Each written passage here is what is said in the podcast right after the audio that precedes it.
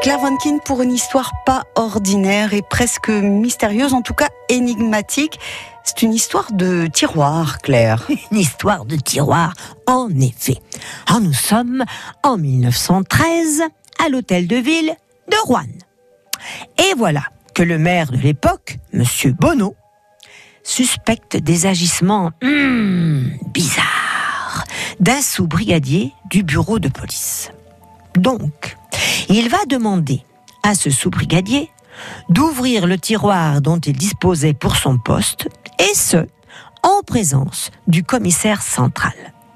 L'agent euh, se met à bégayer. Il se trouble et il dit qu'il a oublié les clés chez lui. Voilà, on le somme d'aller la chercher. Mais au bout d'une heure, eh ben, il était toujours parvenu. Mais tout à coup, à la place de l'agent, qui est-ce qui arrive Aïe, aïe, aïe, le procureur de la République. Ouais, bah dites donc, ça sent le roussi. Mais qu'est-ce que ça cache Eh bien, le procureur va supplier monsieur le maire de ne point ouvrir ce fameux tiroir. Refus du maire. Donc, il fait apposer des scellés sur ce tiroir, décidément fichtrement mystérieux.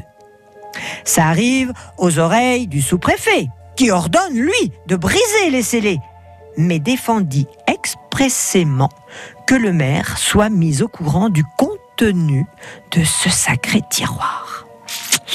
Les gendarmes avaient même été mobilisés pour expulser le maire, si jamais il avait eu la mauvaise idée de s'interposer. Le député a télégraphié au ministre de l'Intérieur, n'est-ce pas? Rien que ça.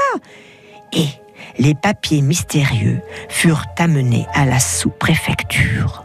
Que contenait donc ce tiroir?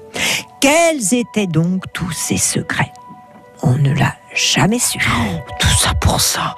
Merci beaucoup, Claire. N'oubliez pas que toutes les histoires pas ordinaires de Claire Vankin se trouvent en réécoute. Il vous suffit pour cela d'aller sur le site francebleu.fr. Claire, on vous retrouve demain.